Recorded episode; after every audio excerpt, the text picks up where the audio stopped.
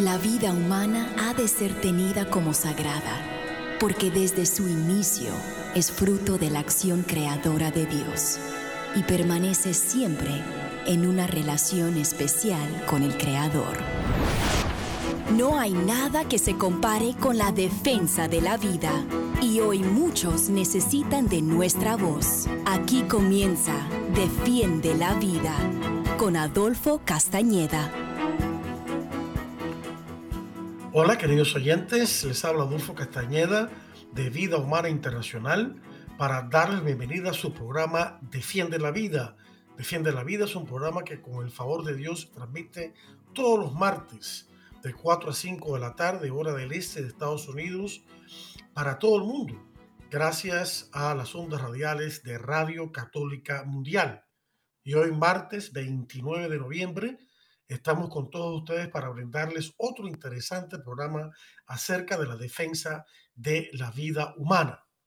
Primero voy a estar hablando de tres buenas noticias para los Provida, tanto en Estados Unidos como en el mundo, en el resto del mundo.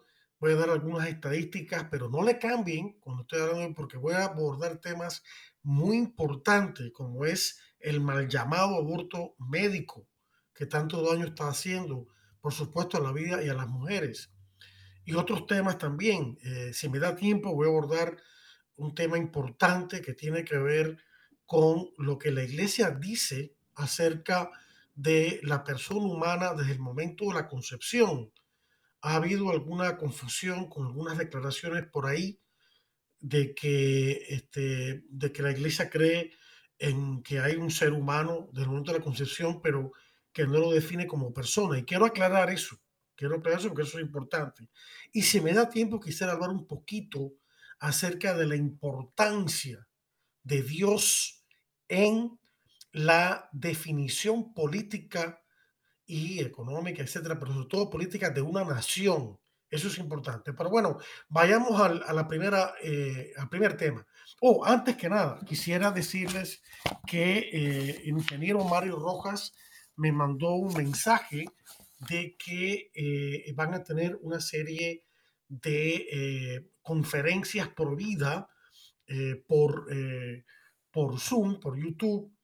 Y este, si quieren eh, más información, no la tengo en este momento aquí delante, pero pueden comunicarse con Mario Rojas, que es el director regional de Vida Humana Internacional para el Mundo Hispano, y su correo electrónico es el siguiente, jmario98 arroba gmail.com jmario98 arroba eh, gmail.com y con mucho gusto le dará la información. También me pueden llamar a mí después del programa o mañana eh, porque estas conferencias van a seguir a adolfo arroba vidahumana.org adolfo arroba vidahumana.org eh, primero que todo como vamos a hablar del tema del aborto, como siempre hago, aclaro que no estamos condenando a nadie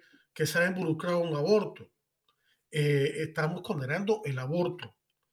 Queremos decir que hay esperanza de perdón y sanación para todas las personas que de una forma u otra se han involucrado en un aborto. Es verdad que todo tipo de aborto es un acto intrínsecamente grave y que también daña física y espiritualmente a la mujer que aborta y espiritualmente a otras personas relacionadas con la comisión de un aborto. Pero todas ellas necesitan del arrepentimiento y la confesión para recibir el infinito amor y misericordia de Dios. Dios, la iglesia y el auténtico movimiento Provida, como Vida Humana Internacional, no les rechaza. Al contrario, también les ofrece ministerios de reconciliación y sanación post-aborto, como el proyecto Raquel o los viñedos de Raquel, entre otros. Bien, esa es la aclaración que quería hacer.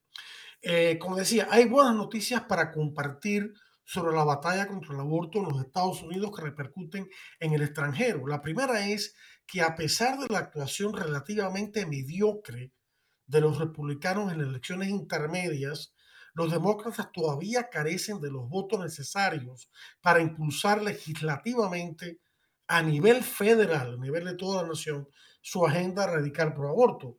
El presidente Biden, que como todos sabemos es súper pro aborto, prometió que si los demócratas obtenían votos adicionales en el Senado en estas elecciones medio término que pasaron, eh, que su gobierno impulsaría la codificación legislativa del aborto a nivel federal. Y si los demócratas hubieran podido hacer esto, sería una catástrofe para los no nacidos, porque dificultaría aún más que los estados pro vida protejan los derechos de los inocentes no nacidos. Como ustedes saben, en estos momentos el problema del aborto pasa a los estados. Eh, cada estado debe decidir por medio de su legislatura o de sus votantes si el aborto va a ser legal o ilegal en ese estado. Pero si pasan una ley eh, pro aborto radical a nivel federal, entonces los estados prácticamente no podrían hacer nada. Eh, sin embargo, en una conferencia de prensa reciente, durante la cumbre del G20 en Indonesia, se le preguntó a Biden sobre el aborto y admitió que no hay esperanza de codificar el aborto durante el resto de su mandato, o sea, por los siguientes dos años. Después la cosa puede cambiar. No creo que haya suficiente votos, dijo Biden. Cuando se le preguntó qué podían esperar los votantes en lo que respecta al tema del aborto, Biden respondió, no creo que puedan esperar nada. Y también dijo, creo que nos acercaremos mucho a la Cámara, pero no creo que lo lograremos. Final de la cita. Y así fue lo que pasó. Los resultados finales de las elecciones intermedias muestran que los republicanos han recuperado el control de la Cámara de Representantes, aunque por un estrecho margen. Ustedes saben que en Estados Unidos el Congreso está dividido en dos cámaras, la Cámara de Representantes y el Senado.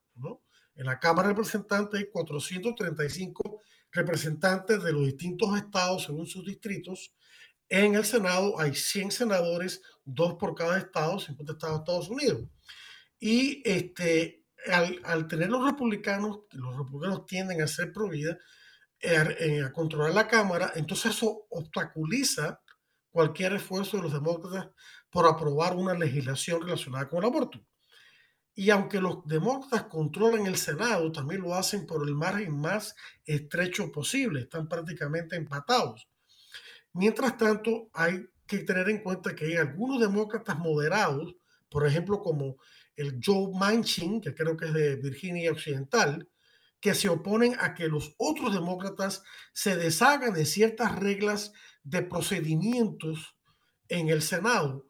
Eh, y esas, el, deshacerse de esas reglas, no voy a entrar en ese tema, esos otros demócratas intentan imponer cualquier legislación sobre el aborto, pero al mantenerse esas reglas de proceso, de procedimiento, entonces los, los no nacidos están a salvo, al menos durante los próximos dos años.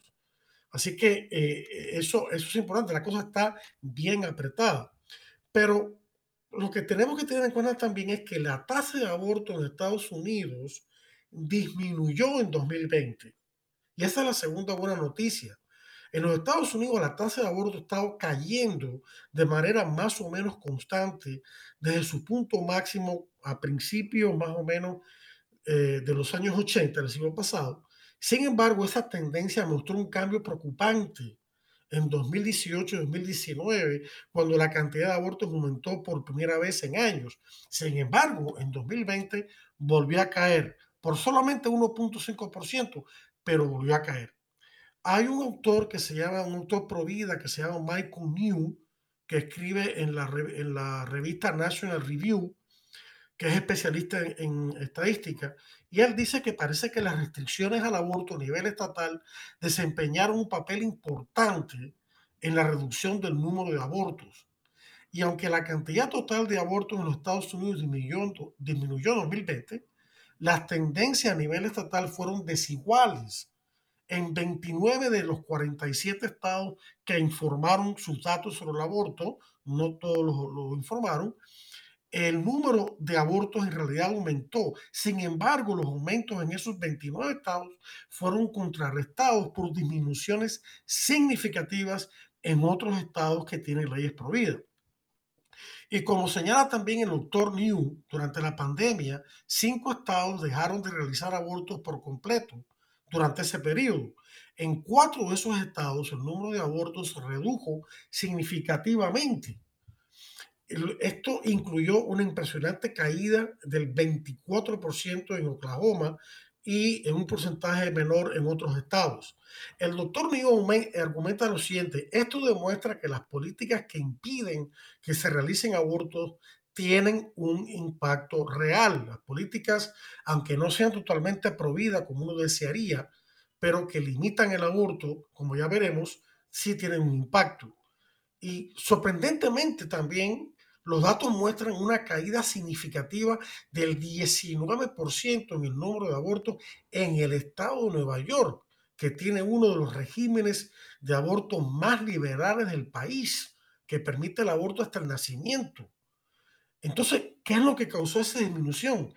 Esta es una pregunta difícil de contestar, pero el doctor New señala que Nueva York se vio particularmente afectado por la pandemia del COVID en 2020 y es posible que debido a los largos confinamientos, las mujeres de Nueva York que estaban embarazadas simplemente no pudieron acceder a los abortos, gracias a Dios.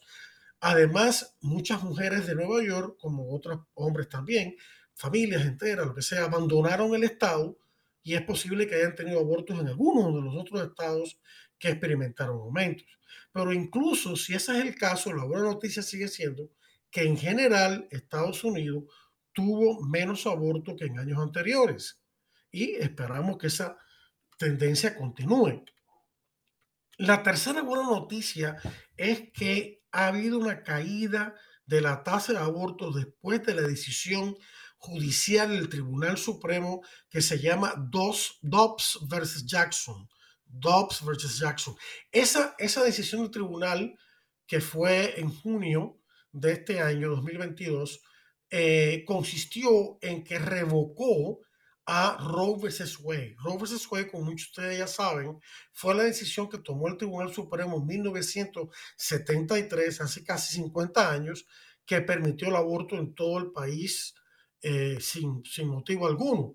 Pero la decisión Dobbs vs. Jackson más reciente tumbó Roe vs. Wade y lo que hizo fue, como dije anteriormente, le pasó el asunto del aborto a los estados, ya no a todo el país.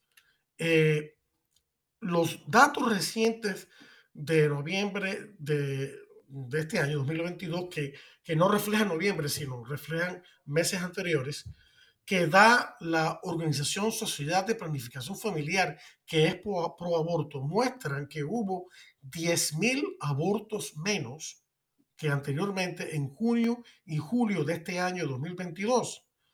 Y eso fue una disminución de 6%, pero son 10.000 niños por nacer que están vivos hoy gracias a la revocación de Roe vs. Wade. Y esperamos que eso siga aumentando.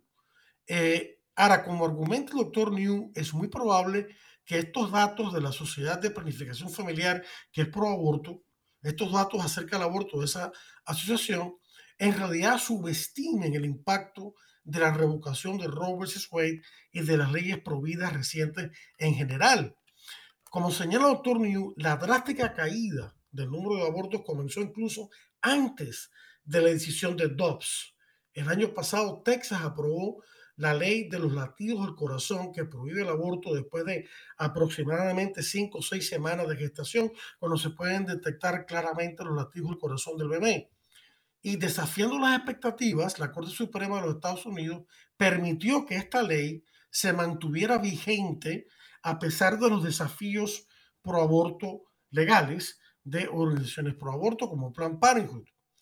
Eh, según los datos del Departamento de Servicios de Salud del Estado de Texas, en el primer mes de la aprobación de esta ley de Texas, el número de abortos se redujo más del 60%. Eso es una reducción muy significativa. Algunos partidarios del aborto han argumentado que gran parte de esta caída del número de abortos en Texas se vio compensada por mujeres que abortaron en otros estados o que ordenaron fármacos abortivos en línea. Es un tema que vamos a estar abordando. Sin embargo, hubo un análisis del Instituto Charlotte Lossier que cuestiona esta afirmación. Eh, que incluso esta afirmación de los proabortistas se basa en datos proporcionados por los mismos abortistas.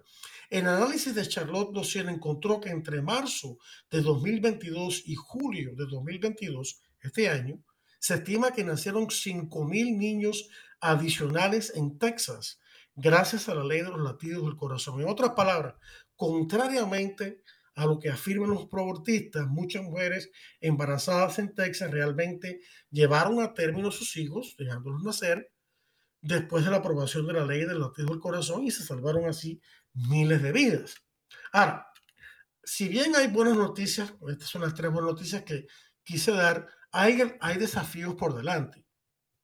Y uno de esos desafíos, que es lo que yo quería hablar, es los mal llamados abortos médicos. Mm, eh, mal llamado porque un aborto no puede ser médico, el aborto es matar a un ser humano y eso es un acto antimédico. Estos son abortos que se cometen a través del cóctel de dos fármacos. Uno de ellos fue conocido anteriormente como la RU 486, pero que ahora se llama Mifeprex, también se llama Mifepristona. Este fármaco se usa para inducir un aborto en un embarazo de menos de 10 semanas. Ahora bien, Mifeprex se usa en combinación con misoprostol, que es otro fármaco que causa fuertes contracciones uterinas que expulsan el bebé ya muerto. Muerto, o sea, lo mata la Mifeprex y lo expulsa el misoprostol. Hace una década, tales abortos solo constituían una minoría de todos los abortos, pero ahora son la mayoría de los abortos. Y eso es un grave problema. Los problemas con los abortos mal llamados médicos son innumerables. En primer lugar, mata a un niño por nacer, por supuesto, porque es un aborto. En segundo lugar, pone en riesgo la salud de las mujeres. En muchos casos, las mujeres que toman estos fármacos se someten solas al aborto en casa, sin ni siquiera una supervisión médica. Esto puede conducir a experiencias traumáticas, porque la mujer puede ser que vea a su propio hijo abortado en la mano. Y no solamente eso, sino que pueden experimentar hemorragias peligrosas para las mujeres. Hay un libro que traducido el título al español se llama Las paredes están hablando, de, este, de una eh, señora que antes era pro aborto y luego se eh, convirtió a pro vida. Yo llevo 30 años en movimiento pro vida, o sea, sé, sé bastante de lo que es un aborto. Yo empecé a leer este libro que trataba precisamente sobre el efecto en las mujeres de esta píldora mifeprex y del misoprostol en cuanto al sangrado. Yo tuve que dejar de leer el libro, de lo fuerte que eran las descripciones que se dan en él acerca de los sangrados que sufren las mujeres solas en el baño de su casa al tomar estos peligrosos fármacos. O sea, aquí no estamos condenando a las mujeres como decía al principio, al contrario, eh, estamos, además que está el perdón de Dios cuando hay un verdadero arrepentimiento, estamos también tratando de salvar a las mujeres, no solamente a los bebés, para que no mueran, no se desangren o no sufran graves problemas eh, físicos y además emocionales al, al tomar estos peligrosos fármacos.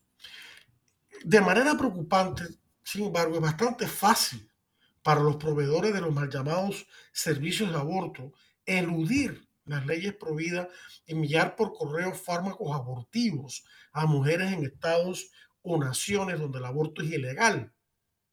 Incluso antes de la revocación de Roe vs. Wade, muchas organizaciones abortistas dejaron en claro que su estrategia, en caso de que se revocara Roe vs. Wade, sería encontrar formas de contrabandear fármacos abortivos a través de las fronteras estatales o nacionales facilitando que las mujeres aborten ilegalmente sus hijos por nacer. Y de hecho, los abortistas en línea que se dirigen a las mujeres con fármacos abortivos están proliferando a raíz de la revocación de Roe vs. Wade. Sabemos que en América Latina, eh, de forma eh, ilegal, muchas mujeres consiguen el misoprostol. Solamente el misoprostol, que eh, como expliqué, causan eh, fuertes contracciones uterinas para abortar. Eso es peligrosísimo. No solamente que mata al bebé, sino para las mujeres también. Es un tremendo disparato, aún desde el punto de vista meramente médico. Esta práctica, sin embargo, de, los, ah, de los abortos químicos o farmacológicos se ha vuelto tan común y agresiva que incluso la agencia del gobierno de Estados Unidos que se encarga de la regulación de las ventas de fármacos y alimentos, cuyas siglas en inglés son FDA, la FDA, que forma parte del gobierno de Biden, ha advertido que esta práctica se ha salido de control, lo que podría representar un grave peligro para la salud de las mujeres y por supuesto para la vida de los bebés. En 2020, la tasa de abortos con fármacos aumentó en Estados Unidos un 17.9%, porque los abortistas aprovecharon la pandemia para normalizar este método de aborto. Y este aumento ha sido ayudado, incluso instigado, por el gobierno de Biden, que ha eh, vuelto como flojas, ha relajado las restricciones en torno a los fármacos abortivos, permitiendo que se receten en línea y que se envíen por correo. El otro desafío principal es que posiblemente el presidente Biden, que es el más abortista de toda la historia de Estados Unidos, eh, mientras permanezca en el poder junto con la vicepresidente Harris, que también es súper pro aborto, los demócratas van a aprovechar todas las oportunidades que puedan para usar el poder ejecutivo para promover el aborto a nivel nacional e internacional. Y esto es importante. Una forma en que Biden busca promover el aborto en Estados Unidos es aprobar regulaciones que permitan al gobierno pagar, fíjense eso, esto es con dinero de los impuestos de los que viven en Estados Unidos, pagar a las mujeres que viven en estados prohibidos para que viajen a otros estados donde el aborto es legal para abortar. Existe una enmienda que se llama enmienda Hyde que prohíbe que el gobierno financie el aborto, pero Biden dice que esta enmienda solo prohíbe pagar por el aborto en sí, el procedimiento del aborto, pero no que no está prohibido, según él, pagar el viaje para obtener un aborto. En agosto de este año 2022, Biden firmó una orden ejecutiva que permite la financiación de Medicaid para viajes relacionados con el aborto. Imagínense que, es el extremismo de este hombre, ¿no? Eh, para los que no saben, Medicaid es la agencia del gobierno federal de Estados Unidos que ayuda a las personas de bajos recursos a recibir servicios de salud. Esto es ridículo. Eh, si no fuera un tema tan serio, uno se tendría que reír de esto, porque como afirmaron dos autores pro vida, esto es como decir, y estamos citando, que una escuela recortó los fondos para el baloncesto. Eh, es decir, ningún fondo la escuela pagará por jugar baloncesto, dice en este, en este ejemplo de comparación. Pero luego se da la vuelta y dice que aún podría pagar por los uniformes del equipo, el espacio para practicar el baloncesto, los entrenadores o el viaje en autobús para que el equipo juegue un partido de baloncesto a través de las fronteras estatales. Pagar por los uniformes del equipo de baloncesto, el espacio de la práctica, los entrenadores y el viaje en autobús a un partido de baloncesto es en efecto pagar por jugar baloncesto. Del mismo modo, pagar el viaje para recibir un aborto es en efecto pagar por ese aborto. Final de la cita. Y sin embargo, la buena noticia por el movimiento pro vida es que el gobierno de Biden se ve obligado a intentar tácticas tan engañosas para mover el aborto que en realidad no son legales. Con se Wade en un lado y la enmienda Hyde aún vigente, el gobierno de Biden continúa con su juego sucio, explotando los agujeros, podríamos decir así, los loopholes, se dice en inglés, que hay en el consenso legal vigente que cada vez más provida. Además, hay que prestar mucha atención no solo a lo que está haciendo el gobierno de Biden en los Estados Unidos, también presten atención nuestros hermanos en América Latina, sino también a cómo está aprovechando su poder para promover el aborto en el extranjero, como se analiza en un artículo reciente de la escritora Elisa Corren. En ese artículo, Corren explica cómo el gobierno de, eh, de, de Biden sigue empecinado en sus esfuerzos por incentivar a los países en desarrollo para que anulen sus leyes pro vida y pero la buena noticia es que muchos de esos países están rechazando esos intentos. O sea, lo que está haciendo el gobierno de Biden es intentar que los países pro vida, pero que son pobres, como en el África y otros lugares, cambien sus leyes pro vida, pro aborto, a cambio de recibir ayuda esto es una verdadera eh, canallada ¿no? de parte de este gobierno, pero eso, muchos de esos países no le están haciendo caso. El punto es que la tasa de aborto en los Estados Unidos ha caído en un 20% desde 2010 y en un 50% desde 1980. Y esto, claro, se debe sin duda alguna en gran medida a los esfuerzos heroicos de los muchos héroes pro vida que han luchado día tras día para acabar con Roe vs. Wade y apoyar a las mujeres embarazadas en situaciones difíciles, porque el auténtico movimiento pro vida no se ocupa solamente de los bebés que los nacidos, se ocupa de sus mamás, se ocupa todo, de todas las personas eh, relacionadas con, una mujer embarazada. El impulso, queridos amigos, está de nuestro lado. Decenas de miles de niños por nacer se salvan del aborto cada año.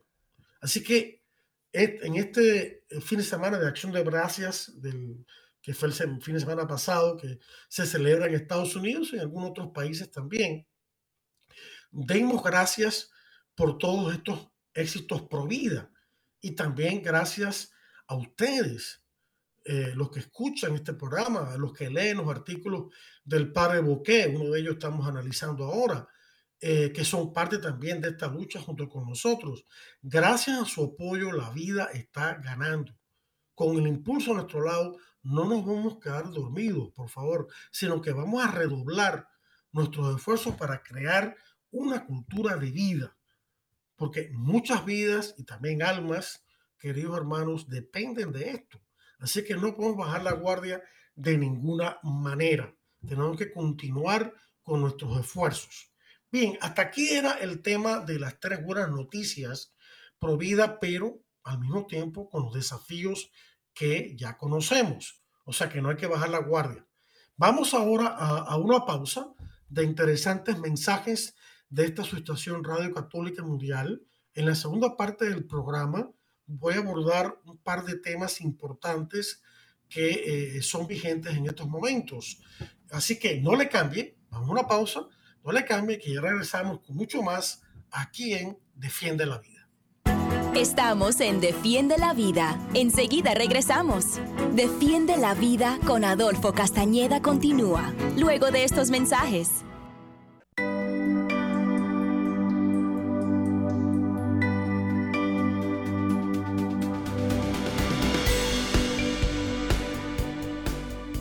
Hola queridos hermanos, que la paz y la alegría de Jesús esté siempre en sus corazones.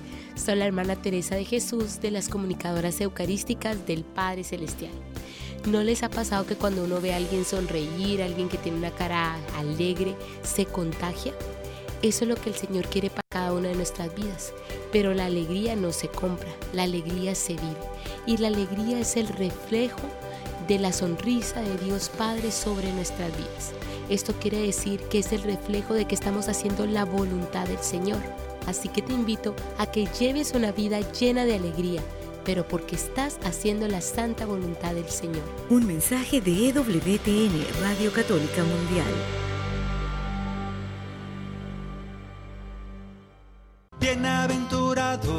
Llénense de gozo. El que canta, ora dos veces. Es en la oración donde conocemos a Dios. Bienaventurados, siéntanse dichosos, serán llamados hijos de Dios. Yo creo que tú que estás acompañándonos en el programa has respondido sí, sí creo en el Señor, sí creo en su palabra, sí creo en sus enseñanzas. Regocíjense los pacientes pues la tierra en herencia. Cada semana tienes la oportunidad de disfrutar de música católica de calidad, hacer oración y conectarte con Dios. No te pierdas Discípulo y Profeta todos los martes 6 pm, tiempo del este de los Estados Unidos, con Rafael Moreno, por Radio Católica Mundial. Porque ellos podrán ver a Dios. Bienaventurados, llénense de gozo, porque de ustedes es el reino Bienaventurados, siéntanse dichosos, serán llamados hijos de Dios. Gocen los miserios.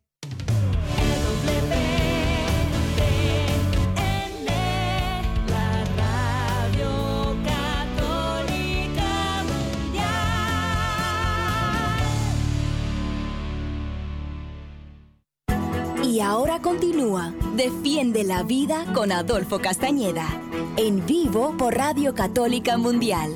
Defiende la vida con Adolfo Castañeda. Continúa ahora. Bien, queridos amigos, como había prometido eh, al final de la primera mitad de este programa, y de hecho bienvenidos a Defiende la Vida, programa que con el favor de Dios se transmite en vivo y en directo todos los martes de 4 a 5 de la tarde, hora de este Estados Unidos, a todo el mundo, gracias a Radio Católica Mundial, Hoy martes 19, perdón, 29, 29 de noviembre estamos con todos ustedes, 2022, para ofrecerles eh, otro interesante programa. Eh, hay dos temas que quisiera abordar en esta segunda mitad del programa. Uno de ellos es breve, pero es muy importante. Ha habido algunos comentarios por ahí en la iglesia de que eh, la iglesia reconoce que hay un ser humano, una vida humana, desde el momento de la concepción, pero que este, eh, no considera que es persona humana o que hay duda, lo que sea. Vamos a aclarar eso de una vez por todas. Y esto lo aclaro usando el magisterio de la iglesia, es decir, la enseñanza oficial y definitiva de la iglesia sobre este punto. Y estoy citando de los muchos documentos que pudiera citar, o de varios documentos estoy citando a dos documentos magisteriales, o sea, que fueron eh, producidos o fueron elaborados por la Sagrada Congregación para la Doctrina y la Fe del Vaticano, que es la, como la mano derecha del Papa en cuanto a cuestiones de doctrina, eh, tanto de fe y moral. Estoy citando del el documento Donum Vitae en la introducción número 5. Donum Vitae significa don de la vida en latín y es el nombre de un documento que el título es más largo, Instrucción sobre la defensa de la vida humana naciente y las técnicas de reproducción artificial, como la fecundación in vitro y otras que destruyen embriones. Y también esta misma cita que voy a leerles ahora está citada de vuelta en otro, ese documento no invita a propósito fue en 1900 87 que fue publicado. Eh, otro más reciente, 2008, que retoma el tema de las técnicas de reproducción asistida y la cuestión de los embriones, eh, debido a que habían surgido nuevas técnicas no consideradas en el documento anterior. Este nuevo documento de 2008 se llama Dignitas Persona, Persone, perdón, la dignidad de la persona. Y está en el número 4 de este documento, Dignitas Persone o la dignidad de la persona sobre cuestiones de bioética. Eh, y dice así la cita, el ser humano debe ser respetado y tratado como persona desde el instante de su concepción. Y por eso, a partir de ese mismo momento, se le deben reconocer los derechos de la persona, principalmente el derecho inviolable de todo ser humano inocente a la vida.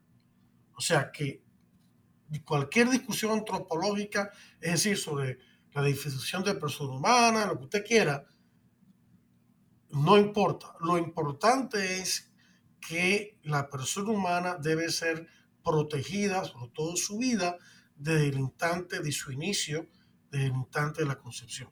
Y eso es una doctrina que es inmutable, que no puede cambiar, como dice en otras partes del documento. Así que eso que quede claro para todo el mundo, ¿eh? no, no debe haber ninguna duda sobre esto. Eso es importante.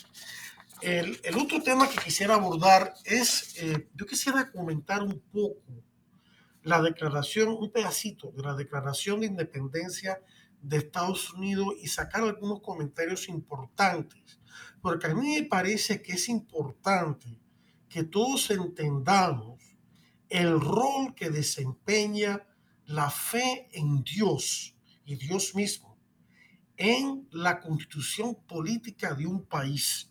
A veces nos tragamos el cuento de que la religión y la política no se deben mezclar. Bueno, en algunos casos no se deben mezclar, pero en otros sí. Así que quiero ese, ese dicho por ahí, quiero quiero refutarlo, por lo menos en la parte que tiene de mentira, ¿no?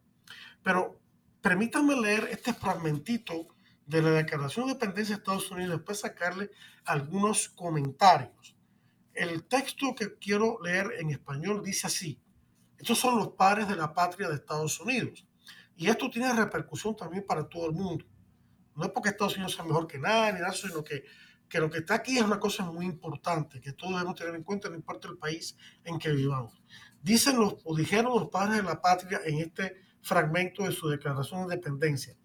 Sostenemos que estas verdades son evidentes por sí mismas, a saber, que todos los hombres han sido creados iguales, que han sido dotados por su creador de ciertos derechos inalienables, o sea que hay que respetar absolutamente, de ciertos derechos inalienables, que entre ellos se encuentran la vida, la libertad y la búsqueda de la felicidad. Para asegurar estos derechos, los gobiernos son instituidos entre los hombres cuyos justos poderes se derivan del consentimiento de los gobernados. Final de la cita. Este, este texto breve está cargado de significado. Vamos a comentar un poco. Primero que todo, esta declaración y también la Constitución de Estados Unidos se basan en Dios, en la ley natural, porque ellos lo dicen, y en la Biblia. O sea, los padres de la patria basaron los documentos fundantes de esta nación, la Declaración de Independencia y la Constitución y las enmiendas en Dios, en la ley natural y en la Biblia. ¿Ok? Segundo punto que quiero eh, destacar, los derechos fundamentales, y esto es importantísimo, de la persona humana vienen de Dios y no del Estado, ni del gobierno, ni de la sociedad. Vienen de Dios. Están por encima de lo que pueda reglamentar un Estado o una sociedad. Esta declaración y la constitución de Estados Unidos están pensadas desde la perspectiva de la persona humana y no desde la perspectiva del Estado. Esto es muy importante. Hay muchas constituciones por ahí que comienzan hablando de los deberes del Estado para con el pueblo. Estados Unidos no comienza así. Comienza por limitar el poder del Estado para defender la dignidad y libertad de la persona humana individual. Claro, una libertad bajo una ley justa, no es libertinaje. Fíjense también otro punto en el orden de estos derechos que enuncia este fragmento. Primero está la vida. Sin la vida no hay ningún otro derecho. Luego está la libertad. La libertad es secundario a la vida. Respecto y luego está la búsqueda de la felicidad. Y el otro punto que importante que hay que destacar es que la justa autoridad del Estado se deriva del consentimiento de los gobernados. ¿Ok? O sea, los gobernados son los que le permiten al Estado el tener cierto poder y control limitado.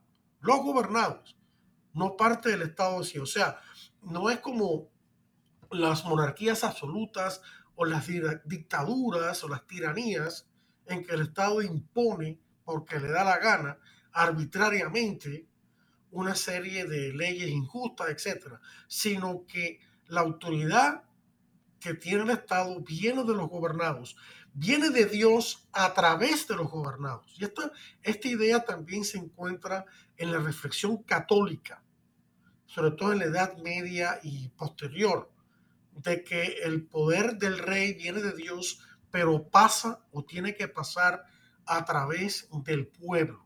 O sea, que quiere decir que el, rey no puede tener un poder absoluto. La iglesia y también la Biblia nunca estuvieron de acuerdo con una monarquía absoluta. Nunca. Ni Dios ni la iglesia. Es muy fácil demostrarlo. Si uno va al Antiguo Testamento, tenemos el caso, por ejemplo, de Samuel. Samuel fue el último eh, juez de Israel en la etapa de los, cuando Israel era gobernado por jueces y era una confederación de tribus, las doce tribus de Israel. Todavía no tenían rey. Entonces, el pueblo vino a ver a Samuel, que ya era anciano, muy anciano, que era el, profeta, el, vidente y el juez que más respetaban eh, las, las tribus, y le vinieron a pedir a Samuel que les nombrara un rey como las otras naciones tenían rey. Como las otras naciones tenían rey. Y Samuel se disgustó porque él sabía y le leyó la cartilla. Si uno va a primera de Samuel 7, donde está este episodio, lo van a entender claramente. Samuel le lee la cartilla a los que pidieron esto porque decía, ustedes quieren un rey como las otras naciones, pues miren lo que les va a pasar le va a pasar esto, el rey va a obligarnos a hacer esto, el rey va a obligar a sus mujeres a hacer esto, el rey va a obligar a que vayan a batalla, que no sea justa, una serie de cosas. Les leen la carta, ellos, ellos siguieron empecinado.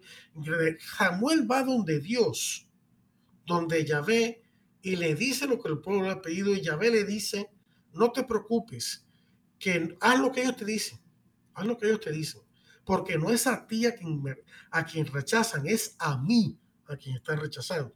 O sea, Dios estaba rechazando no la monarquía, porque después Israel iba a tener reyes, como el rey David. Dios sí quería que Israel tuviera reyes, pero que fueran reyes que reinaran bajo su autoridad y en nombre de él, no como les diera la gana. Y ahora en un momento lo voy a demostrar. Dice, le dice a Dios, haz lo que ellos te dicen, porque no es a ti que rechazan, es a mí. Déjalo, déjalo que tengan rey y ya verán. Bueno, entonces Samuel va y unge a Saúl y toda la historia de Saúl, y después viene David, después Salomón, demás reyes. Bueno, el caso de David. David, como ustedes saben, cometió adulterio con Betsabé y mandó prácticamente a matar al esposo de Betsabé, o sea, cometió asesinato y cometió adulterio. Entonces David estaba muy campante con y vino el, el, profeta Natán, que era el profeta en aquel momento del palacio, y le dijo a David, David, yo tengo una historia que contarte. Le dijo, había un pueblo un hombre rico con muchas ovejas y otro hombre pobre con una sola oveja. Y un día llegó un amigo a casa del el hombre rico de muchas ovejas y el hombre rico quería sacrificar una oveja para agasajar a su amigo visitante. Pero entonces en vez de, en vez de matar a una de sus ovejas, le quitó la oveja al, al pobre y fue la que sacrificó para agasajar a su amigo. Entonces David, cuando oyó esa historia, brincó y dijo, ese hombre tiene que morir, tiene que ser castigado. Y Natán le dijo, David, ese hombre eres tú. Y David se dio cuenta de que lo que estaba diciendo Natán se arrepintió y pidió perdón. Esto es importante. David tenía todo el poder de Israel en su mano. David hubiera podido coger a Natán sin que se diera cuenta nadie y mandarlo a matar. Pero David se dio cuenta, a pesar de su pecado, David tenía buen corazón, a pesar de su pecado terrible, que él no estaba por encima de la ley de Dios, ni estaba por encima de Dios mismo. Si él hubiera sido un rey con ínfulas de, dictador, o un rey que se creía absoluto, David hubiera acabado con Natán, pero no lo hizo. Se arrepintió, pidió perdón y pasó por un proceso duro, duro, porque Dios lo castigó a pesar de todo, pero lo, mantuvo como rey y de, David, bueno, se convirtió después en un santo y, y Dios lo perdonó y, y, del linaje de David viene Jesucristo y todo eso. Pero el punto importante aquí es que David, a pesar de todo su pecado, reconoció que él no estaba ni por encima de Dios ni por encima de la ley de Dios. Y esto es importante. Además de eso, cuando después en la historia de Israel hay una división Después de la muerte de Salomón hay una división en el reino. El reino de Israel en el norte, en Samaria, y el reino del sur de Judá en Jerusalén, en la capital en Jerusalén. Cuando uno lee las crónicas, los libros de las crónicas y también los libros de Primera y Segunda Reyes, cuando uno lee los escritores sagrados que describieron el comportamiento de los reyes, tanto en el norte como en el sur, no tuvieron, no les tembló la mano para decir lo malo que habían sido muchos de esos reyes. Esto es importante porque son escritores sagrados que Dios inspiró. O sea que Dios aprobó lo que decían y los que los judíos que hicieron el canon de, lo que es el Antiguo Testamento, la Biblia hebrea, también los mantuvieron. O sea que había una conciencia clara en Israel, en Israel y Judá, a pesar de todos sus pecados, que los reyes no eran seres absolutos. Eso está claro. Y en la enseñanza de la iglesia también lo está. Y esto es importante para el tema que estamos abordando. Y quisiera añadir otros comentarios también eh, de este fragmento de la Declaración de Independencia de Estados Unidos que acabo de ver. Dios es el garante de los derechos y deberes fundamentales de la persona humana. No es el Estado, no es el gobierno, no es la sociedad. No hay fundamento más importante para estos derechos que Dios mismo. La gente que, equivocadamente dice que no hay que meter a Dios en la política o, la religión la política, están totalmente equivocados. Porque ¿dónde está el fundamento de los derechos de las personas? En el consentimiento de los políticos, en el, en el consenso de la sociedad. Eso no es un fundamento sólido como Dios mismo. No puede haber otro fundamento más sólido para los derechos humanos que Dios. Olvídense de eso. Y esto no es el mezclar eh, indebidamente la religión con la política, porque no es imponer, los padres de la patria de Estados Unidos nunca estuvieron de acuerdo con imponer una religión, eh, solamente una religión para todo el pueblo, sino que creyeron siempre en la libertad religiosa. Cada uno podía adorar a Dios como su conciencia le dictara, ¿no? Claro, nosotros somos católicos y sabemos que la religión verdadera subsiste en la, iglesia católica, ¿ya? Pero no se puede imponer eh, el catolicismo por la fuerza, eso no se puede hacer. Se hace por la persuasión, el buen conducto y todo lo demás. No se trata pues de imponer una religión particular para toda la nación, sino de fundamentar toda la vida política y por supuesto económica, social, en Dios creador del ser humano. Eso es lo importante. De esa manera, la autoridad del Estado queda limitada. Queda limitada por dos cosas importantes que acabo de decir, pero que reitero. Queda limitada por que Dios es el garante de los, de los derechos humanos y el que los da no el Estado, y queda limitada porque, como decíamos anteriormente, la autoridad del Estado eh, es concedida por los gobernados, con el consenso de los gobernados. Eh, o sea, la autoridad del Estado queda limitada y así se evita la tiranía, que es lo que buscaban los, uh, los eh, padres de Estados Unidos. Queda limitada por ser Dios mismo el fundamento y protector de los derechos del individuo por el consentimiento de los gobernados que eligen libremente y le pagan el sueldo a los que están en el poder. Y si los que están en el poder abusan de este, el pueblo tiene el derecho por vía pacífica y legal de deponer a los, a los políticos, a los gobernantes. Otro elemento que en el caso, que ya no está aquí en este fragmento, pero que está en la Constitución, que limita la autoridad y el poder del Estado es el hecho de que el, aparato estatal, todo lo que es el Estado, eh, queda repartido en tres ramas. La rama legislativa, la rama ejecutiva y la rama judicial. La, rama legislativa, como ustedes saben, el Congreso, que es el que crea las leyes. las leyes no pueden ser creadas ni por, ni por el presidente ni tampoco por el, por el Poder Judicial. El, el, presidente es el que ejecuta la ley. Sí, el presidente puede presentar proyectos de ley, pero él no es, y él firma las leyes, claro, pero él no es el que se, se crea las leyes. Él, puede proponer, pero él es el Congreso el que debe votar sí o no en tal ley. Entonces, eh, hay, un, hay una cuestión de, de, los chequeos y balances que no voy a entrar en eso, pero el, el presidente es el que firma la ley eh, o puede vetarla si, a no ser que haya una mayoría de dos tercios, entonces el presidente no puede vetar la ley, tiene que, tiene que aceptarla. Y ahí está la limitación de su poder, porque es un presidente, no es un rey, no es un rey eh, ni es un dictador, es un presidente. Por ser presidente está limitado su poder. O sea, que él ejecuta el poder ejecutivo. Y está el poder judicial. El poder judicial, que son no solamente la Corte Suprema, sino otras eh, tribunales de menor rango, son los que interpretan la ley. Es decir, si la ley se ajusta a la Constitución o no. Y aquí hay una aclaración importante. Estados Unidos no es una democracia ilimitada. Habría que hablar de eso en otro, otro programa. Estados Unidos es una república constitucional.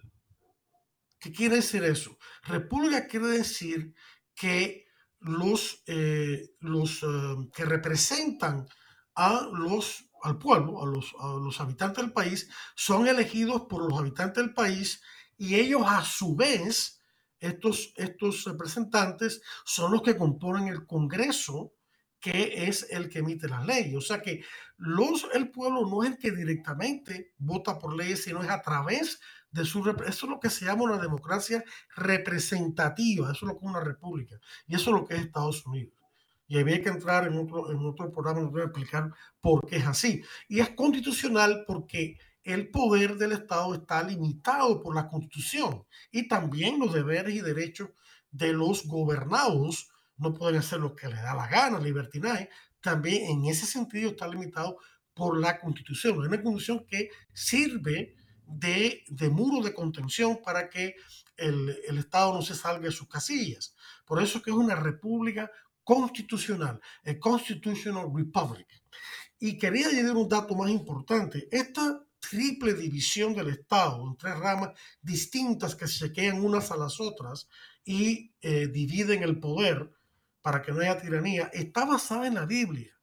Los padres de la patria, además de todo lo que es la, Sagrada Escritura, se fijaron especialmente en el texto de Isaías 33, 22. Isaías 33, 22 que dice lo siguiente, porque el Señor es nuestro juez poder judicial. El Señor es nuestro legislador, poder legislativo. El Señor es nuestro rey, claro, un rey bueno y todo eso, eso es el presidente. Él es quien nos salvará.